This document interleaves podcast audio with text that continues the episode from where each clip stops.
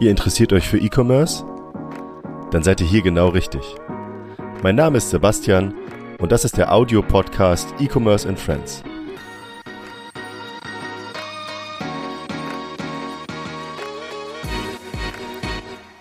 Heute zu Gast Bilby CEO David Pohlmann.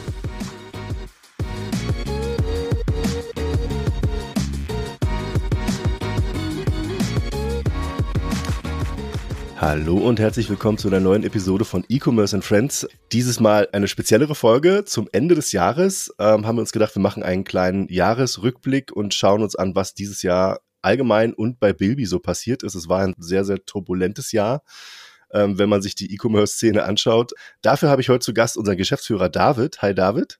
Grüß dich. Sebastian.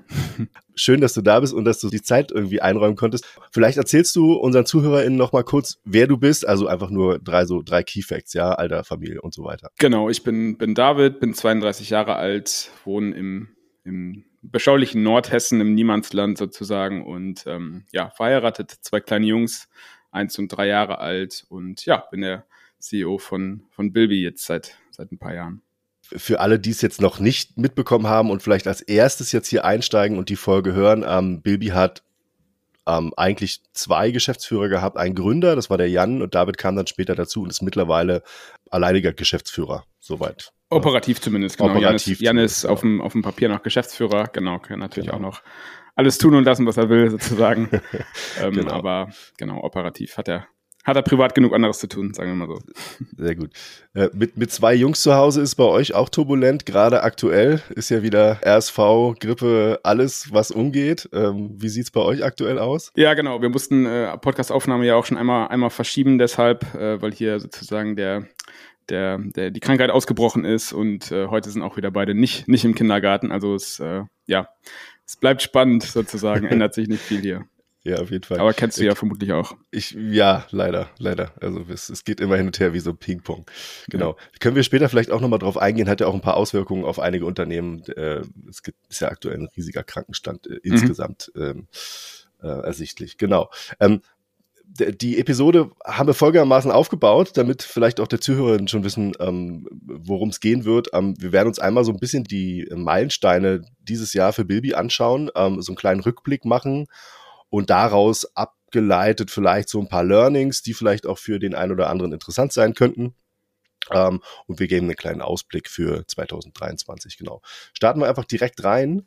Wir haben so ein bisschen in Monate aufgeteilt. Wir fangen im Januar an. Januar ähm, ist jetzt tendenziell nicht irgendwie der Monat, wo ganz, ganz viel passiert. Ähm, normalerweise gibt es viele Neuanmeldungen für äh, Softwarelösungen. Ja, bei uns war es aber was Besonderes, weil wir sind im Januar sieben Jahre alt geworden. Das ist dann sozusagen das verflixte siebente Jahr. Es hat sich dann irgendwie auch so ein bisschen bewahrheitet. Da können wir jetzt nichts für. Genau. Ähm, welche Neujahrsvorsätze hattest du denn persönlich, als du ähm, in 2022 gestartet bist? Ähm, ja, das ist eine, eine gute Frage. Musste ich, als ich die Frage gelesen habe, auch erstmal selber kurz drüber nachdenken, ob ich, ob ich was hatte und, und was ich tatsächlich hatte. Ähm, ich bin, ich bin immer mal so ein bisschen hin und her gerissen. Manchmal habe ich relativ konkrete Vorsätze und manchmal nicht. Und dieses Jahr habe ich tatsächlich überhaupt keine Vorsätze gehabt. Einfach aus, auf, aufgrund der Tatsache, dass so die, die letzten beiden Jahre schon so super unplanbar und super unvorhersehbar waren mit, mit äh, Corona und allem, was irgendwie dazugehört hat. Und äh, ja, deshalb habe ich mir dieses Jahr ganz bewusst keine Vorsätze, zumindest privater Natur, gemacht und habe das Ganze so ein bisschen auf mich, auf mich zukommen lassen. Das habe ich ganz gut hinbekommen. Also die, die, die Vorsätze konnte ich ganz gut umsetzen, sozusagen. Das ist gut. Äh, niedrigschwellig sozusagen. Genau. Genau. Ähm, ich muss auch ehrlich zugeben, also ich hatte, ich hatte früher immer mal Vorsätze und habe mir gedacht, ja, was man so halt halt, ja, mehr gesund essen und äh, ins Fitnessstudio gehen oder so, ja. tatsächlich mal einen Urlaub planen, den man dann auch macht oder so. Ne? Also ich bin, ich bin eher so ein Muffel, was so Urlaubsplanung zum Beispiel angeht, muss ich zugeben. Ähm, versuch's aber jedes Jahr aufs Neue. Genau. Wie sahen so die, die Ausgangslage für Bilby Anfang des Jahres aus? Also wir sind ja aus einem recht starken Jahr eigentlich gestartet. Wie war so deine Erwartungshaltung? Ähm, ja, genau. Also die, die letzten zwei Jahre, also 20 und 21, waren für, für uns, wie wahrscheinlich für ja, viele, viele Digitalunternehmen oder, Digi oder Unternehmen im, im E-Commerce-Umfeld rosig sozusagen. Ja, und ähm, äh, ehrlicherweise haben wir das genauso naiv wie viele andere auch äh, ein bisschen in die Zukunft projiziert. Und Ende, Ende 2021, ähm, Q4 war ja schon, da hat man im Prinzip ja schon so ein bisschen gemerkt, okay, Corona ist so langsam am, am Ausfaden. Es hat jetzt nicht mehr so den krassen Boost auf E-Commerce. Trotzdem war Q4 und auch das Weihnachtsgeschäft letztes Jahr noch echt, echt gut, für uns zumindest. Und äh, wir sind im Prinzip weiter äh, davon ausgegangen, dass es so oder so ähnlich auch weitergeht. Ja, also wir haben schon gedacht, okay, die Leute gehen vielleicht wieder so ein bisschen zurück in die Städte, geben ihr Geld vielleicht für Reisen aus, wenn sich alles wieder so ein bisschen entspannt. Äh, trotzdem haben wir gedacht, ähm, es geht grundsätzlich mal äh, relativ steil nach, nach oben weiter und haben im Prinzip so auch für Bilby geplant, auch rein, rein zahlenmäßig geplant, umsatztechnisch geplant, wachstumstechnisch geplant, Mitarbeiterzuwachs äh, geplant und waren da sehr, sehr optimistisch, während wir in den Vorjahren eigentlich immer eher konservativ und und pessimistisch geplant haben, was, wo wir dann immer mit auf die Nase gefallen sind im Sinne von, äh, wir sind viel mehr gewachsen, hätten viel mehr einstellen können und, und auch müssen. Und ähm, ja, dieses Jahr haben wir den Spieß umgedreht und äh, ja, was, was dabei rausgekommen ist, äh, sehen wir ja oder hören wir, hören wir ja auch noch. Vielleicht, wenn du es sagen kannst, ne, ähm, wie viel Plus hattest du ursprünglich im Kopf für 2022 im Vergleich zum Vorjahr? Ja, ganz genau kann ich dir tatsächlich nicht sagen, aber ich glaube, es waren so um die 60 Prozent Wachstum. Äh, wir kommen eigentlich so aus immer so knapp 100 Prozent Wachstum in, in, allen, in, in allen Bereichen, also umsatzmäßig, mitarbeitermäßig. Also wir sind immer sehr, sehr gleichmäßig gewachsen, sage ich mal so. Ja, das heißt, wir das wissen ja auch die meisten, wir sind jetzt nicht irgendwie fremdfinanziert, äh, sind, sind Bootstrap, das heißt, wir sind immer so gewachsen, wie wir es uns auch leisten konnten. Und das heißt eben, dass wir immer so mitarbeitermäßig genauso gewachsen sind wie umsatzmäßig, ungefähr zumindest. Und ähm, das waren immer so knapp, knapp 100 Prozent oder so 80, 90 Prozent in den Vorjahren. Und wir hatten wirklich dieses Jahr schon etwas weniger geplant, so mit, glaube 60 Prozent Zuwachs.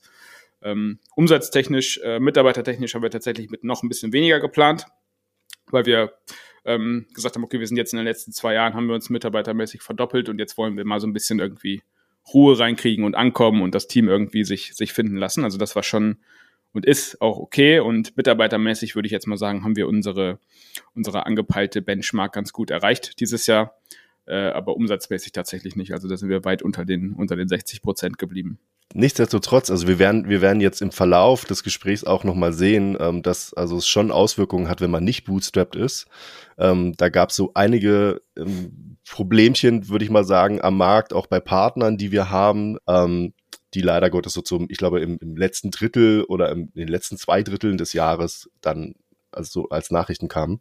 Ähm, wenn du jetzt sagst, okay, wir sind, wir sind nicht so, nicht so stark gewachsen, mitarbeiterseitig haben wir es eingehalten. Also ich glaube, wir sind mit 35 ins Jahr gestartet, also mit 35 MitarbeiterInnen. Ähm, mittlerweile haben wir 48, also sprich, wir haben 13 äh, Mitarbeiter in, in unterschiedlichsten Bereichen irgendwie dazugenommen.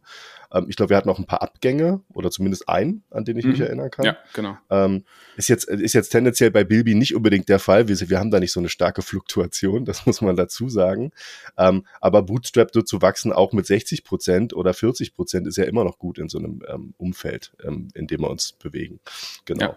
Ja. Ähm, wir haben, vielleicht um jetzt auf, auf den Februar zu kommen, ähm, Januar ist auf jeden Fall so der Startmonat gewesen, so ein bisschen Initialzündung, was wollen wir machen, ähm, ist ja in jedem Unternehmen so. Im Februar hatten wir unseren ersten Hive. Hive zur Erklärung für die ZuhörerInnen ist, ich würde es mal sagen, wie, wie so eine Projektwoche in der Schule. Ja, vielleicht kann man das so nennen. Ähm, da nimmt man sich im Grunde dann so ein, zwei Wochen Zeit, bei uns sind es immer zwei Wochen, ähm, um sich zu fokussieren auf bestimmte Themen, ähm, sich mal zusammenzusetzen und zu überlegen, okay, was sind so die nächsten wichtigen Schritte, auch im Team ein bisschen mehr zusammenzuwachsen, wenn man neue Zugänge hat. Und der erste Hive, das, der nannte sich Winter Hive, ja, äh, um das nochmal auszusprechen. Ähm, der stand unter dem Motto Fokus, erinnere ich mich. Ja, also Fokus auf bestimmte Themen, auch als Learning ähm, aus dem letzten Jahr, wo wir auch schon Hives veranstaltet haben, wo wir also vermutlich würde ich jetzt mal so sagen, auch ein bisschen versucht haben, zu viel auf einmal zu machen. Daher Fokus. Ähm, und, und jedes Team hatte so sein eigenes Thema. Wir arbeiten da mit OKRs. Ähm, das ist ja so eine, eine Google-Erfindung. Vielleicht kannst du dazu auch noch kurz so zwei, drei Wörter sagen, was so die Zielsetzung war. Genau, also was wir ähm oder ein Problem, was wir haben, was wahrscheinlich auch viele andere Unternehmen haben, ist, dass wir immer relativ viel anpacken und relativ viel gleichzeitig machen wollen und ähm, ja, das am Ende dazu führt, dass man ja durch zu viel Parallelität irgendwie Schwierigkeiten hat, Sachen fertigzustellen oder rechtzeitig fertigzustellen, sozusagen. Ne? Und ähm, was wir uns eben in diesem Hive oder für das erste, für das erste Viertel des Jahres vorgenommen haben, ist, dass wir uns wirklich so die ja, die, die absolut wichtigsten Prios und absolut wichtigsten Themen raussuchen und jedes Team für sich. Ja, das betrifft jetzt nicht nur Bilby als Produkt, sondern das betrifft im Prinzip die ganze Company. Ja, in jedem Team auch irgendwelche Teams, die jetzt gar nichts mit dem Bilby-Produkt an sich zu tun haben, haben natürlich ständig irgendwelche Themen vor der Brust. Und ähm, da war einfach die Zielsetzung, dass wir sagen, okay, wir suchen uns jetzt wirklich pro, pro Team wenige Dinge raus, auf die wir uns fokussieren können, die wir dann auch abschließen können, ähm, um ja so ein bisschen dieses äh, man macht die ganze Zeit, äh, arbeitet man viel parallel, aber, aber schafft nichts, schafft nichts fertig oder, oder alles verzögert sich, um dem so ein bisschen, so ein bisschen Herr zu werden. Genau. Mhm. Ähm, hattest, also ihr hattet euch ja selber auch ähm, was auf die Fahne geschrieben in der Fü im Führungsteam. Ähm, ihr selber macht auch vorher so sogenannte Scale-Up-Termine, ähm, bevor so ein Hive stattfindet. Gab es ein Learning aus dem ersten Hive? Also ich habe ich hab eins, das kann ich gleich mal sagen, aber habt, habt ihr eins gehabt? Ja, dass wenn man versucht, sich zu fokussieren, dass man sich immer noch nicht genug fokussiert, würde ich jetzt mal okay. sagen. Ja, also bin mal gespannt, was, was dein Learning war. Aber also ich habe ich hab selten die Erfahrung gemacht, dass man sich zu sehr fokussiert oder eigentlich noch nie sozusagen. Ja, also ich glaube, man kann sich als sowohl als Unternehmen, aber auch privat, glaube ich, kann man sich nicht zu sehr äh, fokussieren und zu sehr priorisieren. Ja, und das äh, ist einfach was ein Lernprozess, wo wir immer noch drin sind. Das war jetzt konkret Thema im ersten Hive, aber im Prinzip äh, machen wir uns jedes, jedes Quartal wieder darüber Gedanken und versuchen so ein bisschen die Essenz und wirklich so die absoluten Top-Themen rauszuschälen. Und ja, das, das ist, würde ich sagen, das Learning. Ja, okay. Ja, ähm, ja also mein, mein Learning, wir hatten, wir hatten also bei uns im, im Marketing-Team so ein bisschen ähm, ähm, den Fokus äh, Partnernetzwerk äh, zu der Zeit, ähm, mhm. das so ein bisschen auszubauen oder zumindest ähm, das, was wir da schon haben, effektiver zu nutzen. Hm, und haben uns da so ein paar Gedanken gemacht, haben dann aber relativ schnell festgestellt, dass wir sehr, sehr viele Abhängigkeiten von externen Entscheidungen haben. Und diese Abhängigkeiten von externen Entscheidungen haben diesen Gesamtprozess einfach dermaßen in die Länge gezogen, dass wir dann mit zum Beispiel einer Marketingkampagne, die wir geplant haben, plötzlich mitten im Sommer waren mhm. und da keine Sau, ich sage es jetzt ganz bewusst so, sich mehr dafür interessiert hat, weil alle schon im Urlaubsmodus waren. Ja, und das sozusagen diese, diese Verschiebung einfach mega schlecht war, dadurch, dass wir am Anfang einfach zu wenig, wir hatten diese, diese Initialzündung hat einfach gefehlt auf beiden Seiten, einfach da ein bisschen mehr Druck aufzubauen, ähm, schneller zu sein. Wir, wir selber schreiben uns ja auch die Fahne, wir, wir treffen schnelle Entscheidungen, wir treffen auch mal un, unangenehme Entscheidungen und ich glaube, in dem Moment hätte man auch einfach sagen müssen, okay, nee, schnell entscheiden, äh, wir machen es mit jemand anders, weil die kommen vielleicht da nicht aus dem Tee gerade, weil sie andere Themen gerade auf dem Tisch haben, die wichtiger sind wäre auch wieder eine Frage der Priorität gewesen. War jetzt mein Learning aus dem ersten äh, äh, Hive dieses Jahr. Ähm, kann man, glaube ich, auf diverse andere Themen umlegen. Ja, also es ist jetzt. Ja, das, das ist definitiv so. Ja, das ist so ein bisschen Fluch und Segen unserer, unserer Stellung als als Man in the Middle irgendwie, ne? Also wir haben ja so viele Abhängigkeiten und, und hängen halt an, an so vielen Vor- und Nachsystemen, Partnern, Dienstleistern, Services und äh, ja, haben einfach irgendwie ständig prasselt sozusagen externe Einflüsse auf uns, auf uns ein, Anforderungen von Partnern, Anforderungen rechtlicher Natur, Anforderungen von, von äh, Kunden natürlich auch, so, äh, die aber leider in, in, in vielen Fällen auch dann zu kurz kommen. Und ähm, klar, das ist, das ist so ein bisschen Fluch und Segen unserer, unseres, unseres Businessmodells, würde ich jetzt mal sagen, genau. Wir kommen in den März. März haben wir unsere Masterclass äh, gelauncht ähm, das war ein, ein riesiges Stück Arbeit. Das war vor allem eben für Kundinnen mit Deep Dive Videos, mit Live Webinar, äh, mit riesen White Paper dazu, also ganz viel zum Lesen, mit einem Slack Channel zum Austausch. Also es war ein Riesenprojekt ähm, im Marketing, im Support, all over eigentlich. Jetzt die Frage, hast du dir diese Masterclass angeschaut? nee, ich habe sie mir nicht angeschaut. ähm, ich habe mir tatsächlich äh, von den Intro-Videos, äh, glaube ich, ein oder zwei angeschaut, ähm, die, die ganz am Anfang kamen. Äh, ich hatte mir vorgenommen, mehr anzuschauen, habe ich aber tatsächlich nicht gemacht. Äh, und ich bin, ich bin aber sicher, dass ich äh, das wahrscheinlich hätte tun sollen, ja, oder vielleicht auch noch tun werde. Ja, also das, das Gute ist, es ist ja konserviert und ähm, wir haben es nicht, äh, es war kein, kein, kein synchrones Thema, sondern es ist komplett asynchron und, und auf jeden Fall eine Ressource, glaube ich, wo wir da ziemlich viel Zeit investiert haben, die man aber immer wieder und auch in verschiedenen Stellen intern wie extern nutzen kann und muss. Ähm, und äh, klar, also ich, ich, ich hätte wahrscheinlich äh, sicherlich den einen oder anderen Baby Tweak auch noch erfahren durch die Masterclass ähm, muss ehrlich zugeben, ich habe es mir natürlich auch nicht zu 100% angeschaut. Ich, ich kannte so die Rohversion und ich habe mir also die Dokumente angeschaut. Ich habe mir die Videos ehrlich gesagt nicht alle angeschaut, weil es einfach Die dauern ja auch ein bisschen. Ähm, ich hab's aber vor, es steht auf meinem Plan und ich werde für alle Zuhörer, die sich dafür interessieren, das auch gerne nochmal in den Shownotes verlinken. Ja, schaut euch die Masterclass an, meldet euch dafür an. Ähm, es ist wirklich sehr, sehr spannend, ähm, gerade wenn ihr vorhabt, Bilby zu nutzen oder wenn ihr eben schon Bilby nutzt, aber sagt, boah, da fehlen mir vielleicht irgendwie so ein paar Kniffe. Ähm, schaut euch das gerne an. Parallel dazu im, hat im, im März Kaufland ähm, angekündigt, ähm, seinen Global Marketplace zu launchen. Global Marketplace klingt jetzt sehr, sehr groß. Es sind erstmal zwei Länder. Ähm, das haben wir auch umgesetzt. Das heißt also, die NutzerInnen können ab nächstem Jahr, also Anfang nächsten Jahres, auch auf äh, Kaufland, ich glaube, Slowakei wird als erstes gelauncht im Februar, ähm, Ende, Mitte Februar, äh, können dort auch starten und in der Slowakei verkaufen, wenn sie möchten können wir auch gerne nochmal in den Shownotes verlinken. Vielleicht ganz spannend für einige, die eh schon auf Kaufland verkaufen oder eben vorhaben, dort zu starten, ähm, internationaler zu werden sozusagen. Genau, um jetzt nicht irgendwie, also um kein No Offense sozusagen gegenüber Amazon und eBay, aber trotzdem sind wir natürlich immer froh, wenn es, wenn es auch mal Marktplätze, die ein bisschen kleiner sind, äh, Gas geben, so will ich es jetzt mal nennen, ja, und einfach da irgendwie was, was machen, um, um für die, für die Händler attraktiver zu werden, für, für mehr Sales zu sorgen. Äh, von daher, ähm, genau, freue ich mich, dass wir da auch echt gut, gut mit dabei sind und dass wir eben auch viele, viele Marktplätze angebunden haben. Deutsche Marktplätze, die jetzt langsam auch deutlich bisschen mehr Traction äh, gewinnen. Otto gehört sicherlich auch dazu. Und ähm, genau, auf jeden Fall ein gutes und, und, und positives Thema, finde ich. Also wir sind auf, auf, offensichtlich, die Nachricht ist relativ frisch, ähm, habe ich von einem anderen Partner gehört, der auch in der Otto Group unterwegs ist, einer der beliebtesten Partner von Otto ähm, was also so die, die Onboarding-Zeit angeht, was, was ähm, die Verkäuferanzahlen angeht. Ähm, also Otto ähm, oder Otto Market, wie sie es selber nennen, ähm, ist tatsächlich mit einer der stär am stärksten wachsenden äh, Partner, die wir da haben, was ähm, Marktplatzgeschäft angeht, genau. Gehen wir mal in den April. Äh, wir haben was gewonnen im April. wir haben selber zusammengearbeitet mit Great Place to Work. Ähm, kann, vielleicht, David, kann, kannst du eigentlich direkt einsteigen und was dazu mhm. sagen. Ähm, was ist das? Genau, Great Place to Work ist äh, ja im Grunde ein kommerzielles Unternehmen, kann man, kann man ganz platt so sagen, ja, die äh, Arbeitgeber und Unternehmen bezüglich der, der Arbeitgeberfreundlichkeit und, und, und allen allen Arbeitgeber, Arbeitnehmerbeziehungsbelangen sozusagen zertifizieren, bewerten, analysieren und ähm, genau, ja, ein grundsätzlichen Zertifizierungsunternehmen.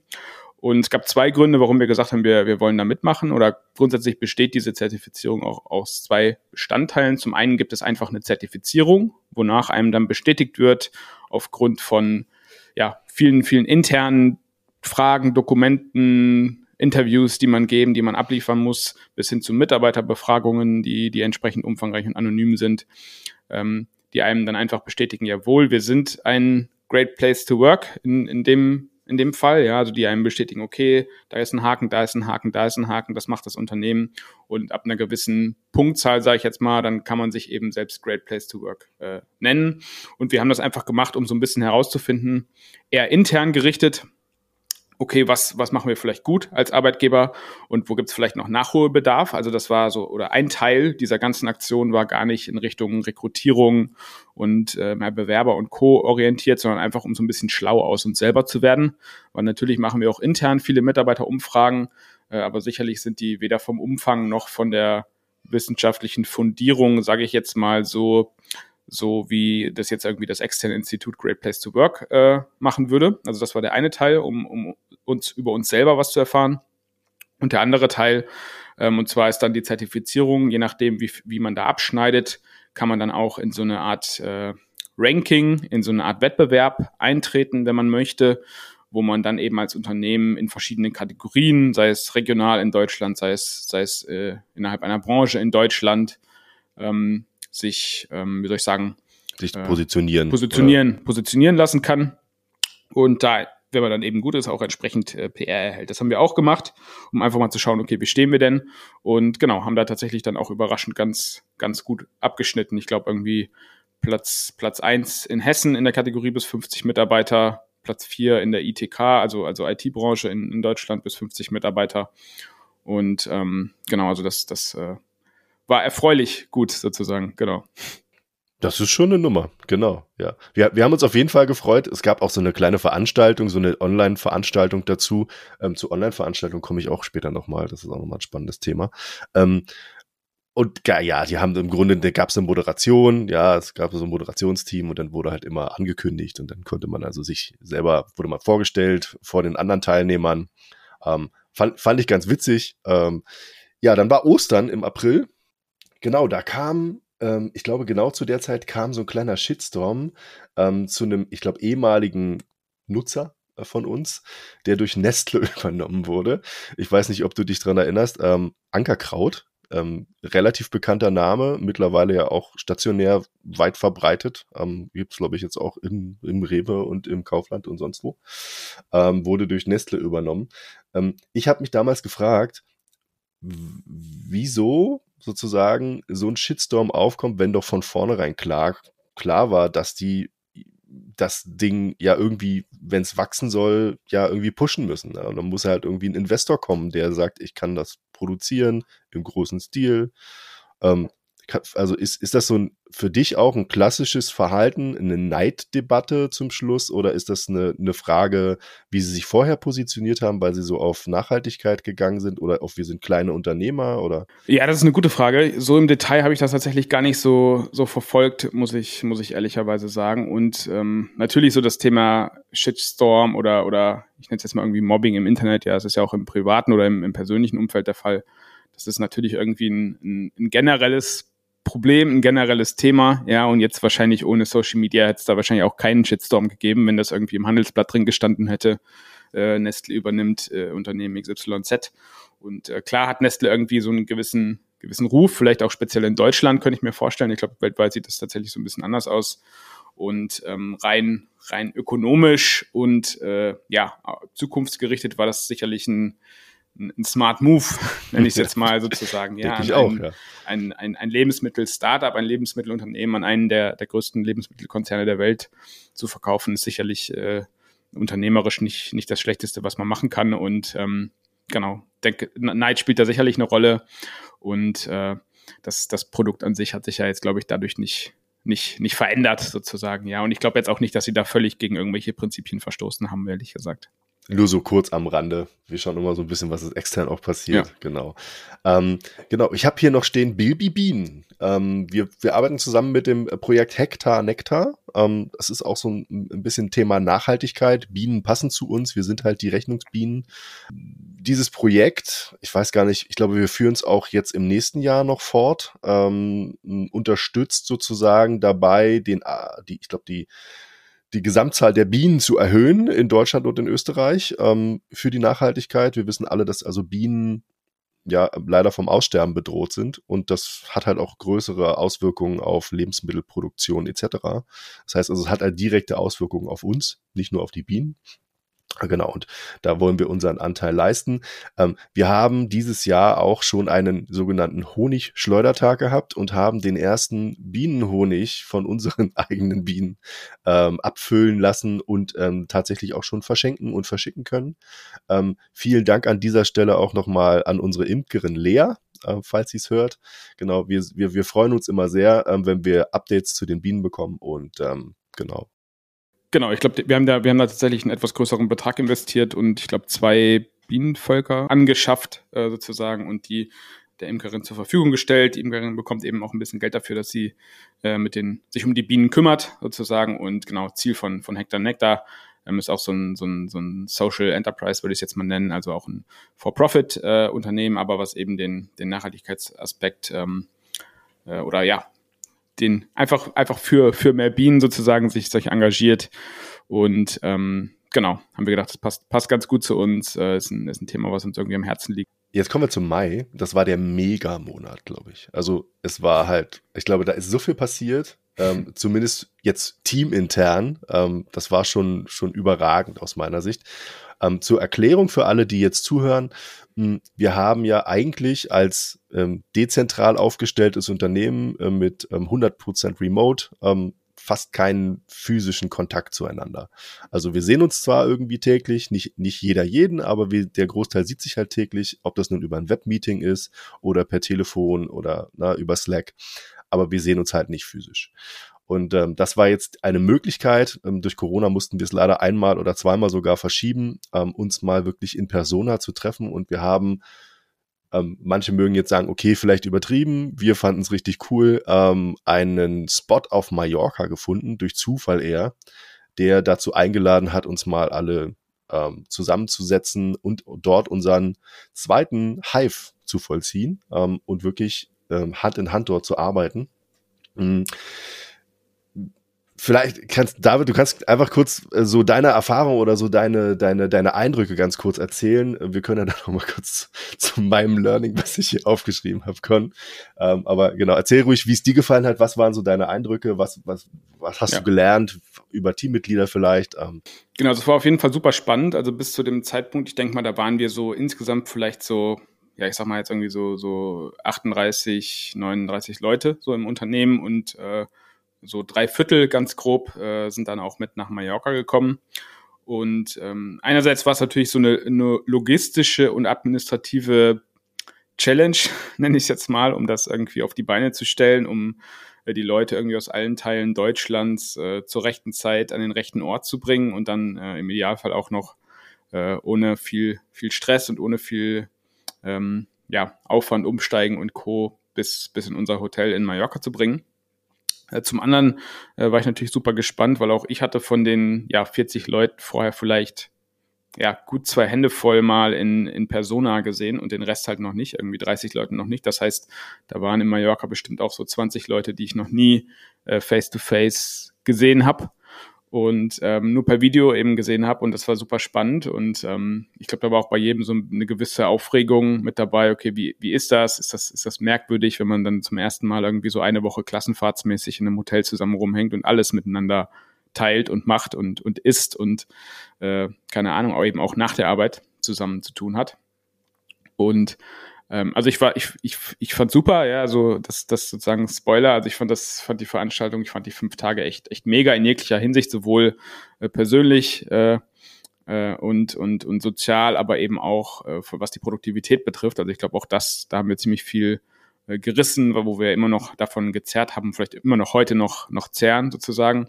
Und was für mich so das Besondere oder die, ähm, die, der, der größte Aha-Effekt war, dass es eben nicht so war, dass man das Gefühl hatte, okay, man, man geht jetzt auf ein Blind Date und trifft die Leute zum ersten Mal, sondern es war halt wirklich so, als würde man sich schon, schon ewig kennen oder schon sehr, sehr lange kennen.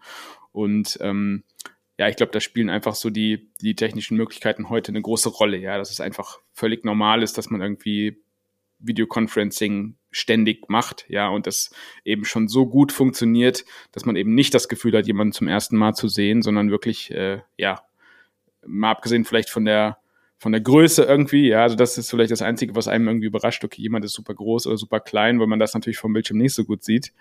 Ähm, aber alles andere ähm, war jetzt überhaupt nicht so, als würde man sich zum ersten Mal sehen, sondern man war da super schnell auf einer Wellenlänge und super schnell äh, in einem, ja, in einem Ich kenne dich schon ewig Modus, würde ich mal sagen das Gefühl hatte ich auch. Ähm, also bei manchen ist man wirklich erstaunt, ähm, wie so die, die Proportionen sind. Ähm, das weiß man halt vorher nicht. Man sieht halt immer nur so ein bisschen, ich habe mal so ein Viertel des Körpers vielleicht oder ein Drittel oder so.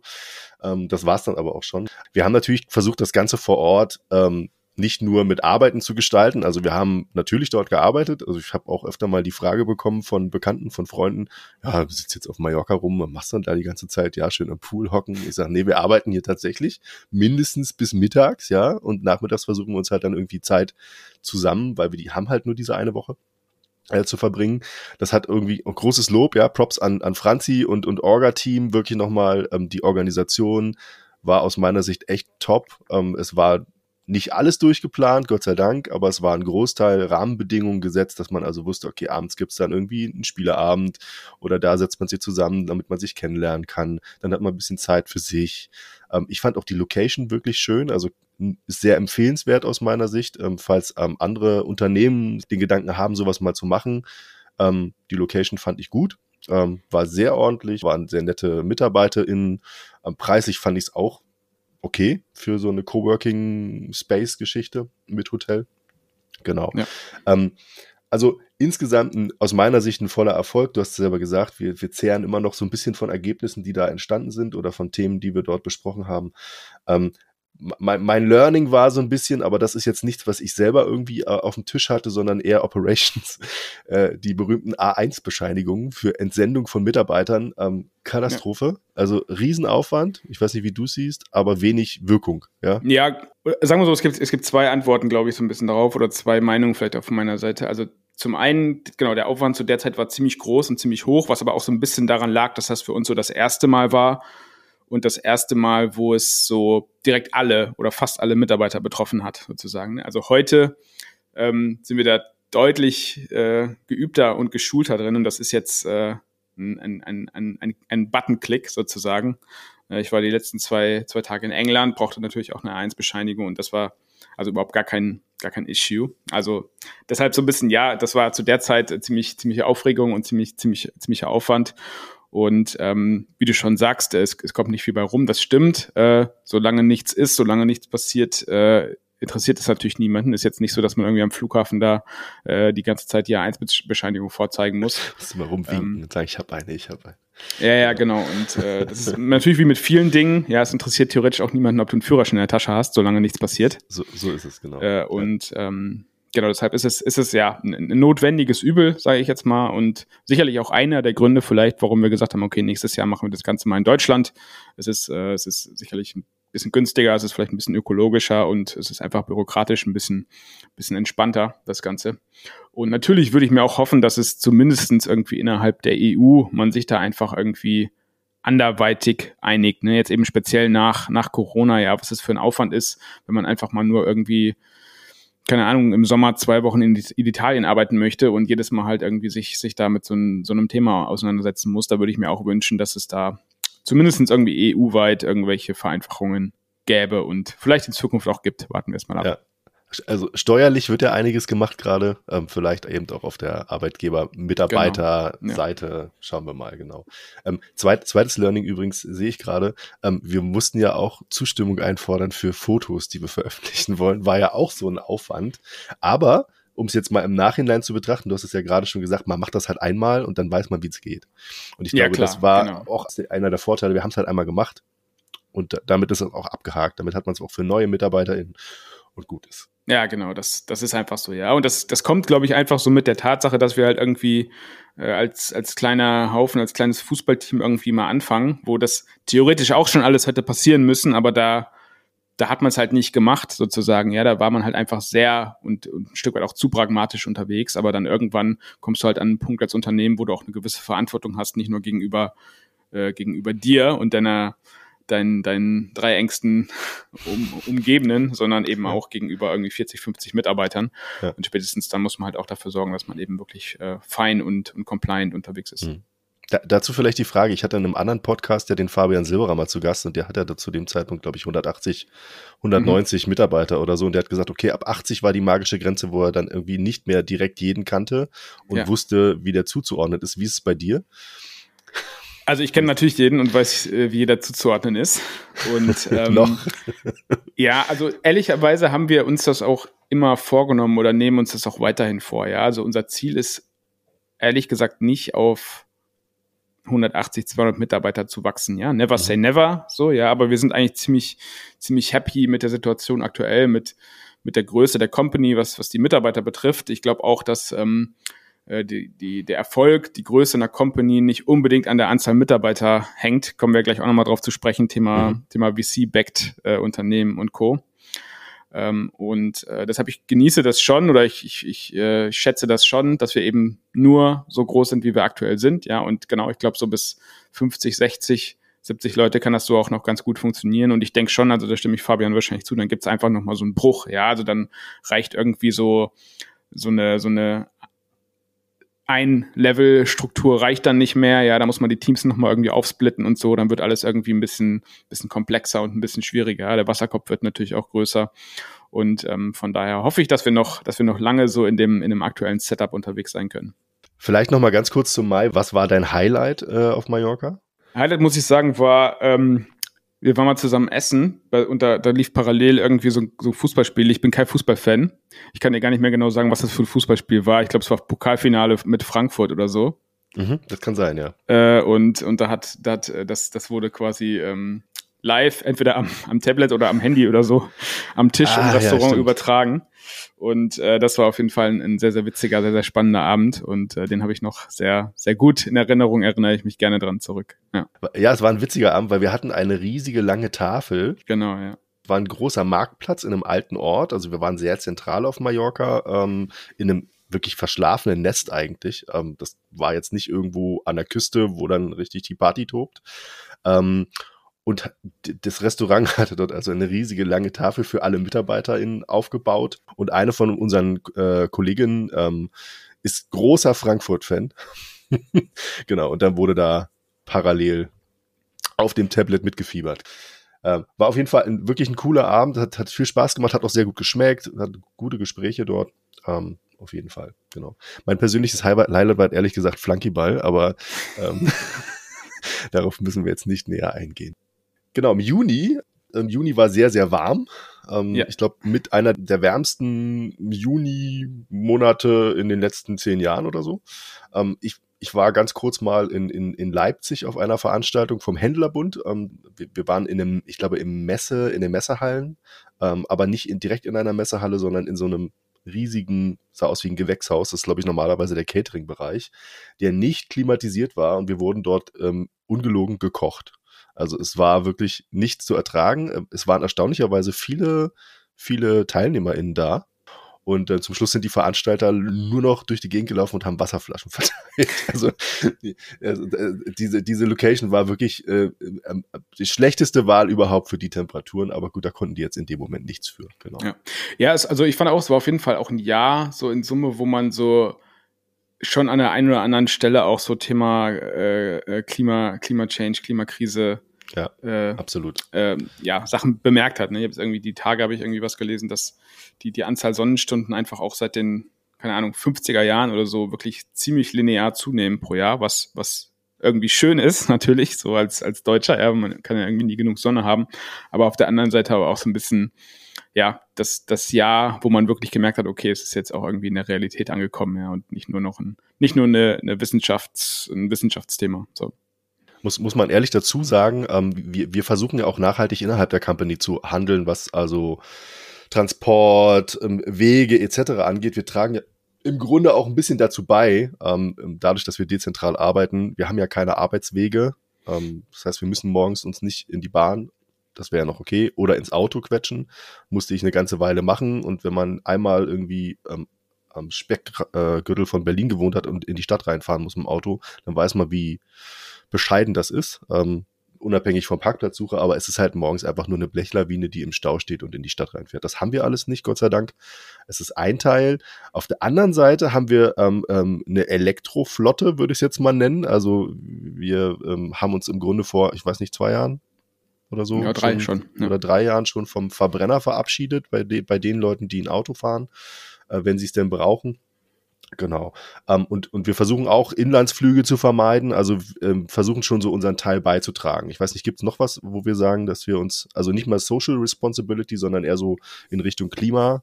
Ähm, Also klar, das Bienenthema geht sicherlich auch so ein bisschen in die in dieselbe Kerbe, ja. Und ich will jetzt nicht sagen, dass wir irgendwie da der der der absolute Vorreiter sind. So, ich glaube ich glaube schon, da, da könnten und müssten wir wahrscheinlich auch noch mehr machen, ja. Und wir sind sicherlich auch noch weit weg vom vom Thema Net Zero oder oder oder noch besser Gross Zero sozusagen.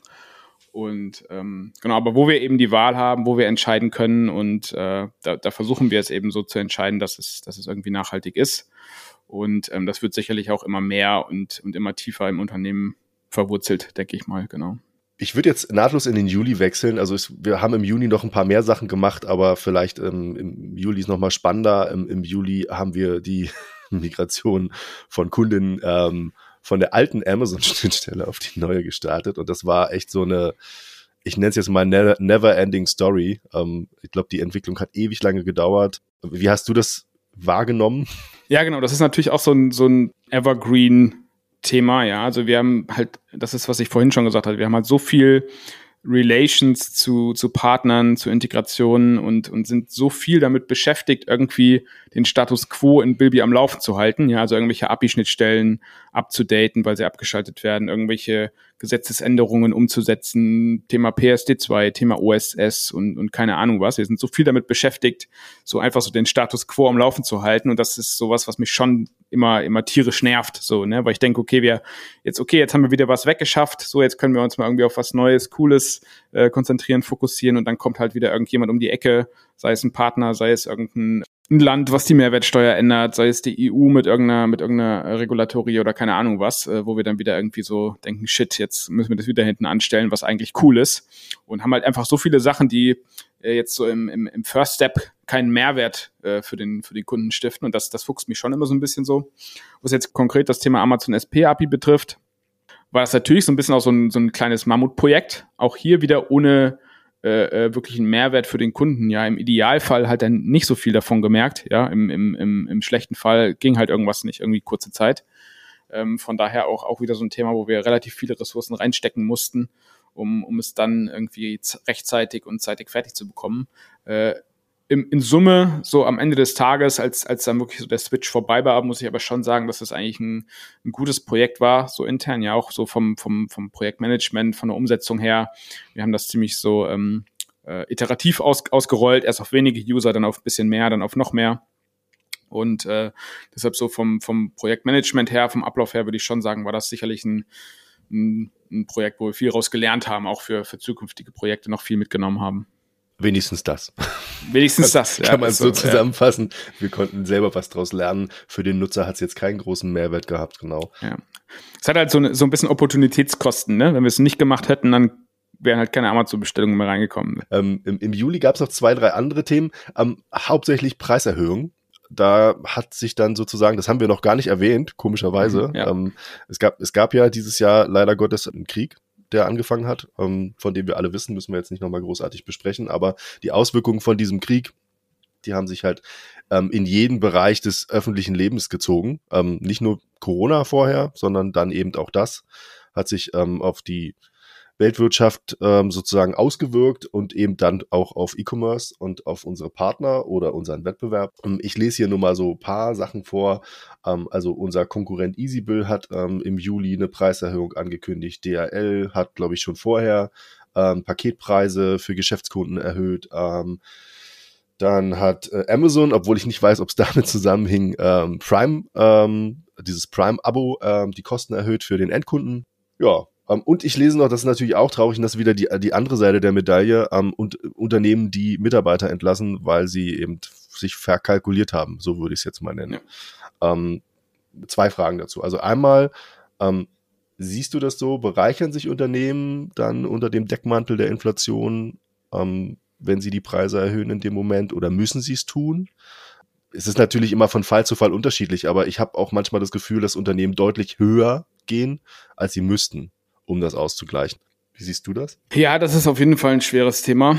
Ähm, genau, also Juli war sicherlich der Monat, wo allen langsam klar war, okay, das, das, das Thema Ukraine und, und, und Krieg in der Ukraine und alles, was sozusagen an Folgen da rausgepurzelt ist, dass das einen nachhaltigen Impact haben wird auf, auf die gesamte Wirtschaft, aber vielleicht auch insbesondere auf die, auf die E-Commerce, äh, auf, auf die E-Commerce-Branche. Und ich würde sagen, so im, wir haben, wir haben das ab relativ schnell ab März gemerkt, dass da was ist, aber immer das eher so auf ein, auf ein kurzfristiges, temporäres Thema geschoben und ja, spätestens dann so nach dem Hive in Mallorca im Juni, äh, Juni, Juli haben wir dann gemerkt, okay, das ist, das beeint oder beeinträchtigt auch uns nachhaltig sozusagen, beziehungsweise insbesondere auch unsere Kunden nachhaltig. Und ähm, wir haben im, im Prinzip zwei zwei Umgänge damit gesehen. Die einen Unternehmen, die halt die Preise erhöht haben und die anderen Unternehmen, die äh, sich von den Mitarbeitern getrennt haben. Äh, viel was dazwischen gab es nicht. Manche haben beides gemacht, wobei ähm, ja tendenziell war es so, dass das, das eine oder das andere. Und ich glaube nicht, dass wirklich eine, eine Bereicherung stattgefunden hat. Ja, also Preis ist ja eh äh, ein super komplexes und super schweres Thema. Ja, also der, der, der Preis bestimmt sich ja eigentlich nicht daraus oder eine Preiserhöhung äh, sollte man ja eigentlich nicht daran bemessen, wie ist die Veränderung gegenüber vorher, sondern wie ist der Preis, der jetzt neue Preis zu sehen äh, in, in Relation zum Wert, den ich dafür erhalte, sozusagen. Ja, also es ist ja, wenn jetzt ein, keine Ahnung, ein, ein Produkt von ein Euro auf zwei Euro erhöht wird, ist das eine Erhöhung um, um 100 Prozent. Aber vielleicht ist das Produkt eigentlich fünf Euro wert und immer noch super billig. So, ja, also es ist eine Erhöhung, insbesondere eine Erhöhung irgendwie relativ zu betrachten oder, oder in, in, in, in Prozenten zu betrachten, finde ich immer super schwierig und eigentlich auch die, die falsche Herangehensweise. Ich glaube, der Grund, warum Unternehmen Preise äh, erhöhen, lag einfach daran, dass dich, dass die, dass die Kosten mehr geworden sind, sozusagen. Ja, und das kann gerade in, in unseren Digitalunternehmen sind das sicherlich zum großen Teil die Gehälter. Ähm, ist ja kein, kein Geheimnis, dass, dass unsere Kosten irgendwie zum überwiegenden Teil 80, 90 Prozent aus, aus Gehältern bestehen äh, und dass die restlichen 10, 20 Prozent der Zulieferer auch da haben wir natürlich irgendwelche Preiserhöhungen gesehen, aber der wesentliche Treiber sind hier natürlich die, die Personalkosten. Und äh, es gibt halt zwei Arten, damit umzugehen. Entweder man schaut, dass eben oben mehr reinkommt in den Topf, um unten mehr oder das gleiche bezahlen zu können, äh, oder man muss sich halt von den, von den Leuten trennen. Ja, und äh, ich glaube, insbesondere die Unternehmen, die halt, wie du schon gesagt hast, äh, die vielleicht ein bisschen hochgepokert haben, ja, eben die nicht wie wir als Bootstrap-Unternehmen auf Basis bestehender Umsätze auch die Mitarbeiter einstellen und dann gegebenenfalls halt auch justieren können, weil wir gesehen haben im Mai, Juni, Juli, okay, wir, wir erreichen nicht unser 60 Prozent Wachstum dieses Jahr, also können wir auch nicht so viel einstellen, wie wir es vielleicht eigentlich vorhatten. Ähm, so ist es halt bei den Unternehmen, die irgendwie extern finanziert sind, die, die an der Börse sind, oft so, dass die sehr proaktiv und, und auf Basis der erwartet, des erwarteten Wachstums schon einstellen und eingestellt haben ja. und dann halt im Nachgang sagen müssen, okay, shit, wir haben uns hier verkalkuliert, wir müssen, wir müssen uns einfach vom großen Teil der Belegschaft trennen. Und das ist immer schade, das ist immer blöd. Und äh, das haben wir ja auch im, im weiteren Verlauf des Jahres äh, äh, gesehen, dass das fast bei, ja, eigentlich fast bei allen größeren Unternehmen im E-Commerce so jetzt der, der Fall gewesen ist. Ja. War jetzt natürlich eine spitzfindige Frage. Aber ja, ich, also ich würde jetzt auch vermuten, dass der Hauptteil der Unternehmen tatsächlich auf die gestiegenen Kosten hin ähm, erhöht hat, weil sie ihr Geschäft weiterführen müssen. Da hängt ja auch noch ein bisschen mehr dran. Ähm, unabhängig jetzt von dem einzelnen Mitarbeiter, ähm, Massen an Kunden, die, die zum Beispiel ein Produkt nutzen. Ähm, das wäre jetzt auch nochmal der Super-GAU, wenn man sich jetzt mal weiterdenkt als Unternehmen, was jetzt zum Beispiel Bilby nutzt oder EasyBill oder wie auch immer.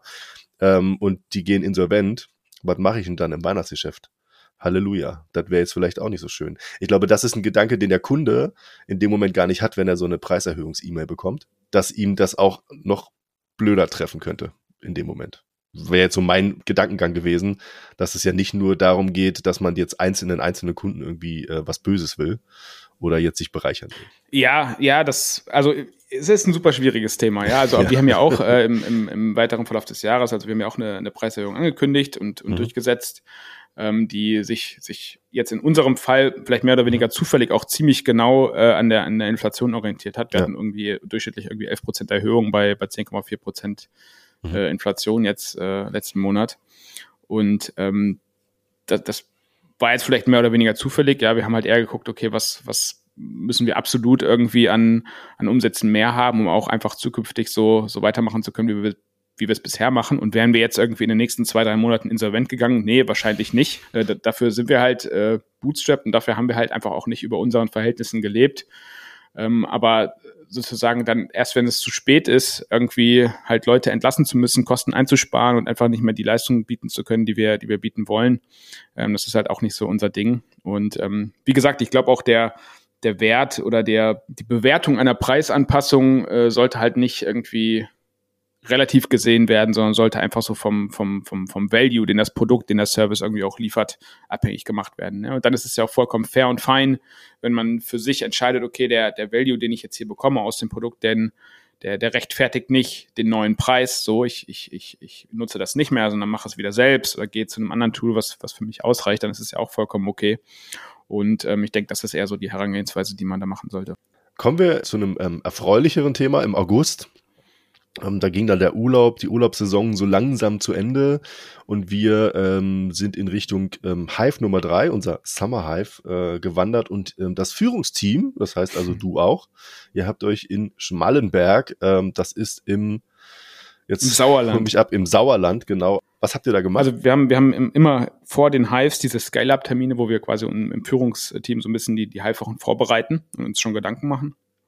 Und äh, das haben wir einfach in dem, in dem Moment genutzt, um uns auch einfach mal persönlich nochmal zu treffen, ja, und eben nicht nur äh, über Business zu reden, sondern eben auch so den, den, den Teamaspekt, ja, weil auch das Führungsteam, die zwar jeder auch ihr, ihr eigenes Stammteam haben, so nenne ich es jetzt mal, aber trotzdem auch das Führungsteam an sich ist ja auch irgendwie ein Team, äh, wo wir einfach gesagt haben, okay, es macht Sinn, dass wir uns dort mal treffen und äh, ja, einfach auch mal abends Zeit haben, ein bisschen über über, über Nicht-Bilby zu reden, über die Familie zu reden, über, über Persönliches und Privates zu reden und äh, einfach mal ein bisschen Spaß zusammen zu haben. Und äh, das war auch echt schön, das war echt gut.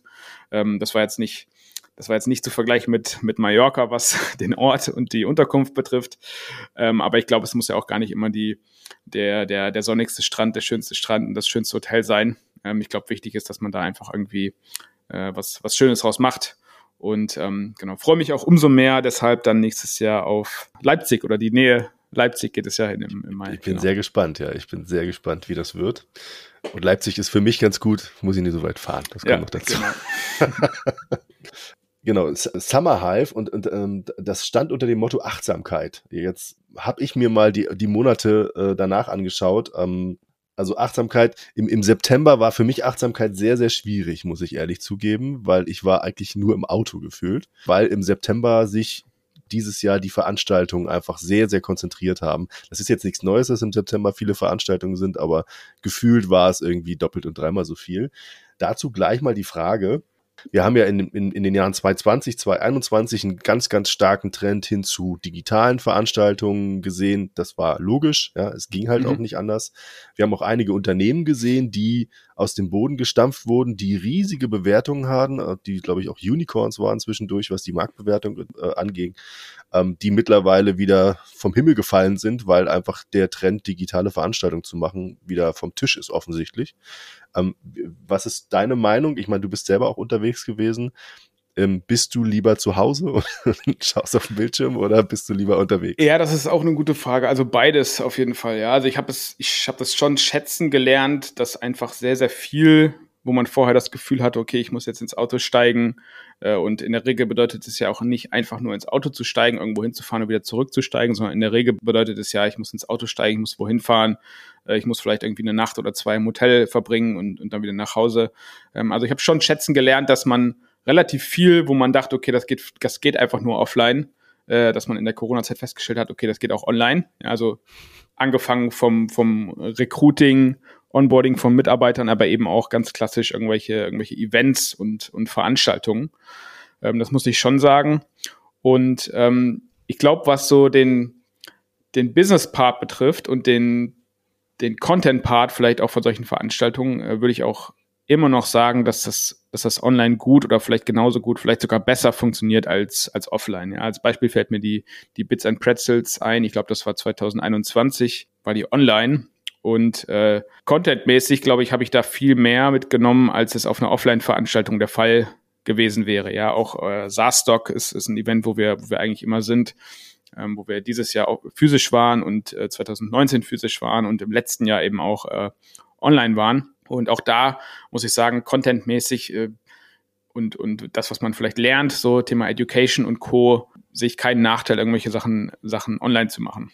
Aber, und ähm, das ist, das gehört halt auch dazu, äh, ist, dass der, der Nicht-Business-Part, ja, oder der Nicht-Knowledge-Part von solchen Veranstaltungen, ja, eben das, das Persönliche, äh, dass man, dass man sich austauscht, dass man irgendwie ähm, eine gute Zeit hat miteinander, ja, vielleicht auch Spaß hat und äh, auch mal, ja, ich sag mal, viele Sachen sind vielleicht auch an einem bei was, was Leckerem zu essen, bei einem, bei einem schönen Getränk irgendwie entspannter und, und besser zu klären, als es jetzt irgendwie per E-Mail, per Telefon und so wäre. Ja, also ich bin äh, eigentlich nicht sehr, sehr konservativ und altmodisch und äh, versuche wirklich das, was geht, digital und äh, virtuell zu machen und eben nicht äh, hin und her zu reisen. Äh, ich glaube aber, dass es ab und zu ganz gut tut, so ein bisschen vielleicht auch für die Seele ganz gut tut, wenn man mal so raus aus seinem, aus seinem Schneckenhaus äh, kommt und einfach mal so ein bisschen in die, in die Welt geht, genau gute Conclusion, finde ich. Äh, ja, absolut. Ähm, ich ich glaube, das ist halt gerade bei uns, die wir ja nur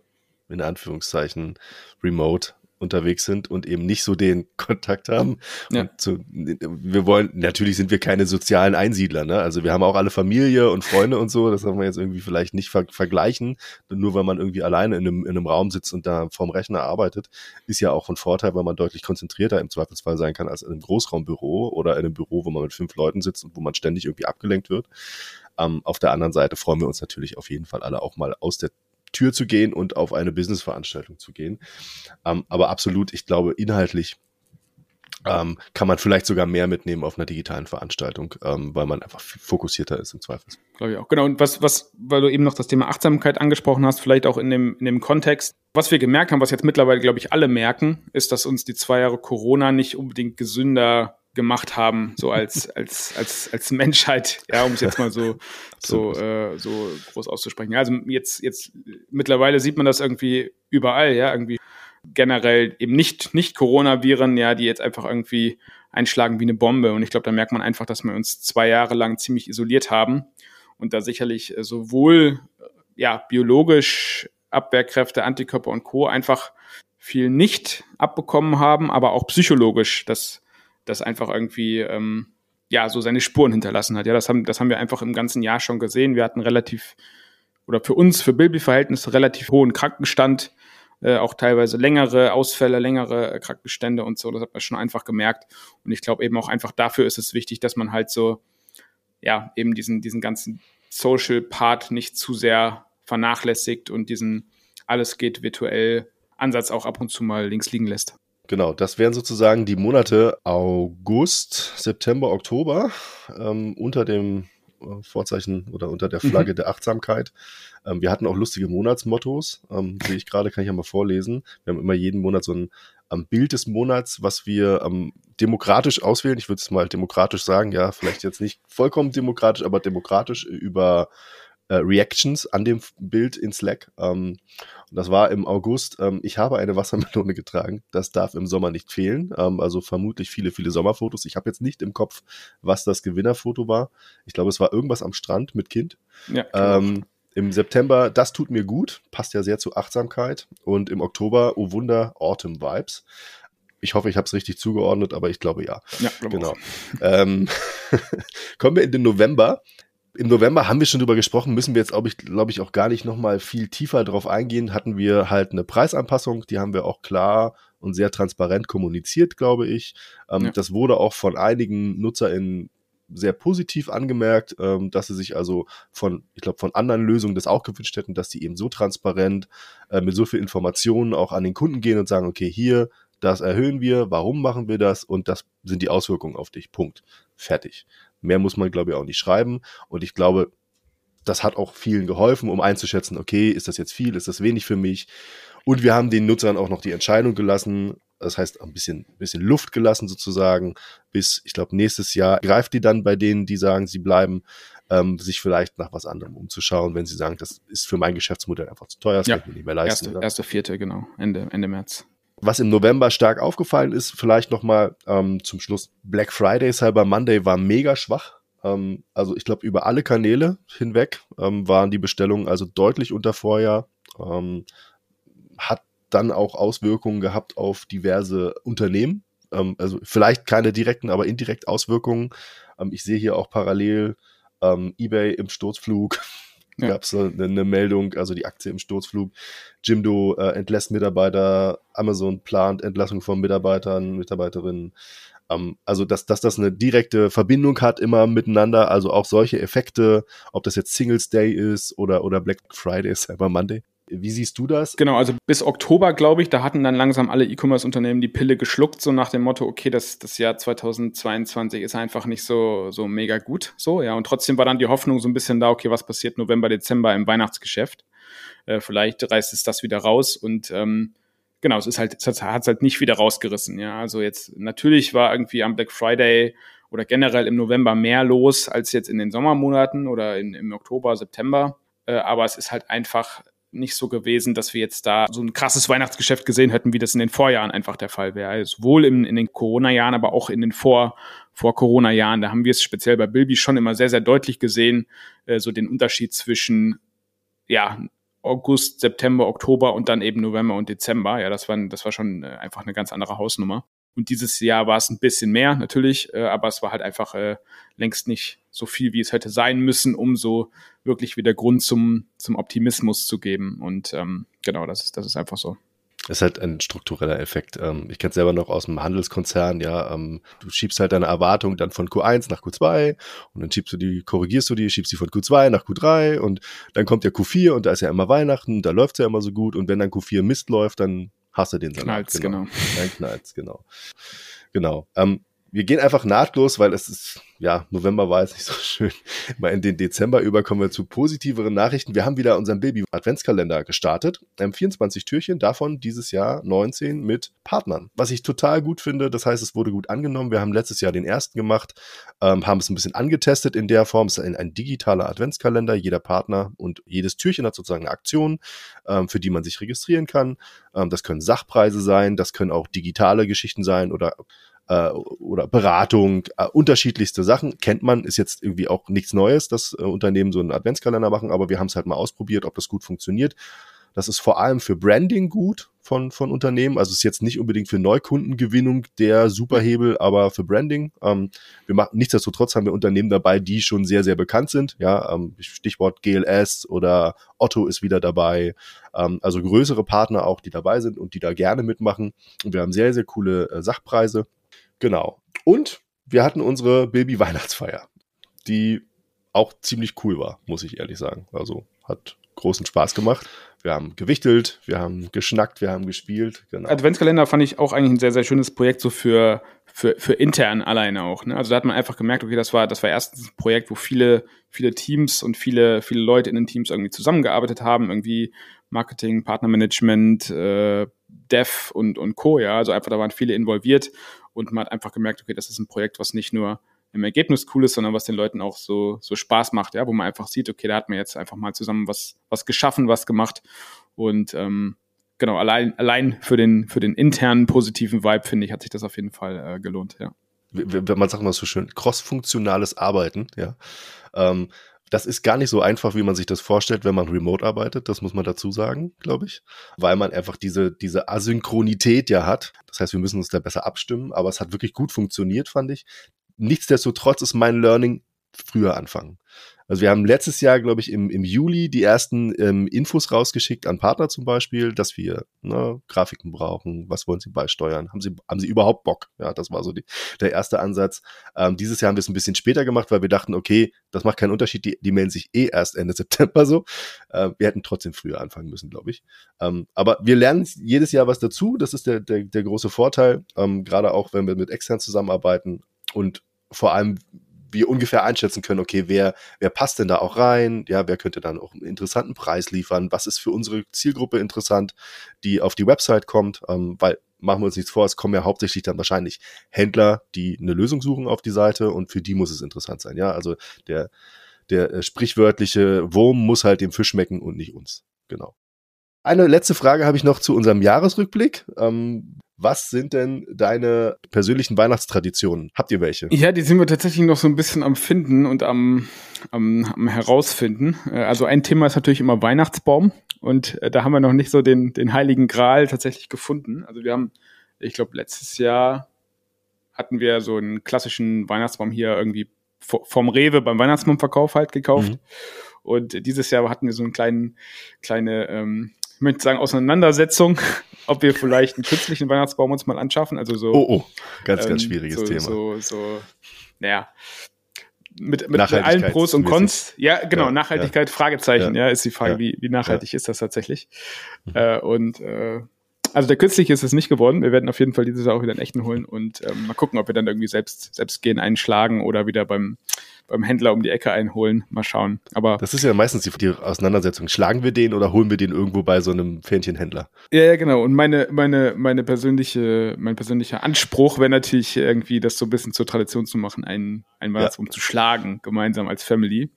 Äh, mal gucken, ob ich mich da durchsetzen ja. kann dieses Jahr. Ich muss ehrlich sagen, ich bin auch größerer, großer Fan davon. Ähm, wir haben hier einige so ähm, Baumschulen ähm, in der Umgebung. Mhm. Ähm, und die machen das natürlich auch zu einem kleinen Event Ähm, ja, kannst du dann eine Brat Ja, genau, Wildbratwurst essen und dann eine Glühwein trinken und die Kinder können mit der Säge da durch die Gegend laufen und schon mal schauen, welcher Baum ihnen denn gefällt und dann muss sich Papi zum Schluss oder Mami äh, unter den Baum legen und wird erstmal nass und muss den absägen Ja. und das ist halt, es gehört halt irgendwie alles dazu. Ich finde das schön. Ähm, nichtsdestotrotz gibt's diese Auseinandersetzung bei uns auch. genau. Sehr gut. Was ich noch auf meiner Liste habe, ich, ich glaube, das würde ich, ein, zwei Sachen würde ich überspringen, aber vielleicht kannst du so deine Top Learnings, Top 3 aus 2022 nochmal nennen und einen kurzen Ausblick für nächstes Jahr geben. Wo geht's hin mit Bilby? Genau, also ein Learning sicherlich oder das Learning, würde ich jetzt mal behaupten, war, dass unser, unsere konservative Herangehensweise, unsere konservative Planung, die wir auch in den Vorjahren immer hatten, eigentlich gar nicht so verkehrt ist. Ja, also lieber, ich sag jetzt mal, under, under promise, over deliver mäßig. ähm, also das, das ist ein Learning, was wir, was wir wieder machen sollten oder auf jeden Fall beibehalten sollten. Gleichzeitig haben wir aber, glaube ich, auch trotzdem gut, äh, gut reagiert, gut gehandelt, als wir eben gemerkt haben, okay, das Jahr entwickelt sich nicht so, wie es sich entwickeln sollte, ähm, dass wir da unsere, ja, auch unsere, unsere Kosten, unsere Ausgaben entsprechend anpassen und entsprechend äh, justieren, dass wir da eben auch schnell sind und, und gut reagieren können äh, und jetzt nicht eben völlig auf die Nase fallen und dann irgendwie, irgendwie ein paar Leute entlassen müssen. Ähm, das war auch ein, auch ein Learning. Ähm, Learning Nummer zwei, äh, ist, ist sicherlich auch das Fokusthema nach wie vor.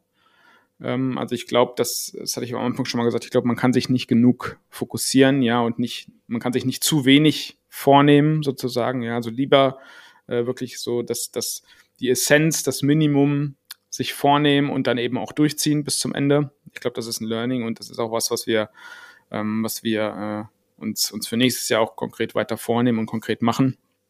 Und ähm, das dritte Learning ist vielleicht kein Learning, sondern eher so ein bisschen eine, eine, ja, eine Hoffnung. So, ja, also ich glaube, dass wir im Grunde optimistisch sind, so als Company, aber auch die Mitarbeiter, also die, das Management bei uns ist eher ein optimistisches, optimistisches Management, würde ich sagen. Ähm, aber gleichzeitig auch ein realistisches äh, Management. Und ähm, wir stecken jetzt nicht irgendwie den Kopf in den Sand, weil die Situation ist, wie sie ist, sondern wir blicken nach vorn und äh, äh, haben auch so ein bisschen, glaube ich, so das inoffizielle Jahresmotto 2023 Flucht nach vorn und ähm, versuchen einfach so genau das zu machen, eben das zu machen, was innerhalb unserer Macht steht, ja, in, was wir kontrollieren können, ähm, das eben zu kontrollieren und zu schauen, dass wir da die richtigen Wege, die richtigen Schritte gehen, aber eben trotzdem ja an, daran glauben, dass irgendwann auch wieder die Sonne scheint und dass es irgendwann wieder back, bergauf geht, weil ich bin ziemlich fester Überzeugung, dass der E-Commerce äh, gekommen ist, um zu bleiben und sicherlich auch wieder, wenn, wenn sich die Welt wieder ein bisschen beruhigt, äh, auch wieder in, in, in, alte, in alte Pfade und alte Wachstumspfade zurückkehrt. Das war ein wunderbares Schlusswort. ähm, vielen Dank. Ähm, vielen Dank, dass du da warst. Vielen Dank, dass du so offen Auskunft gegeben hast, auch für, über deine persönlichen Ansichten.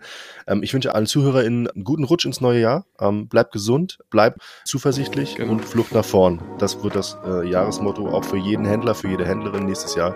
Bleibt am Ball, bleibt neugierig, behaltet den Fokus. Vielen Dank. Macht's gut. Dankeschön. Bis nächstes Jahr. Dir hat diese Episode von E-Commerce and Friends besonders gut gefallen und du möchtest gerne weitere Episoden hören? Dann lass uns gerne ein Abo da. E-Commerce and Friends ist eine Produktion der Bilby GmbH. Weitere Informationen zu Bilby und Bilby Funktionen findest du auf bilby.io oder über unsere Social Media Kanäle auf Instagram, Facebook oder YouTube.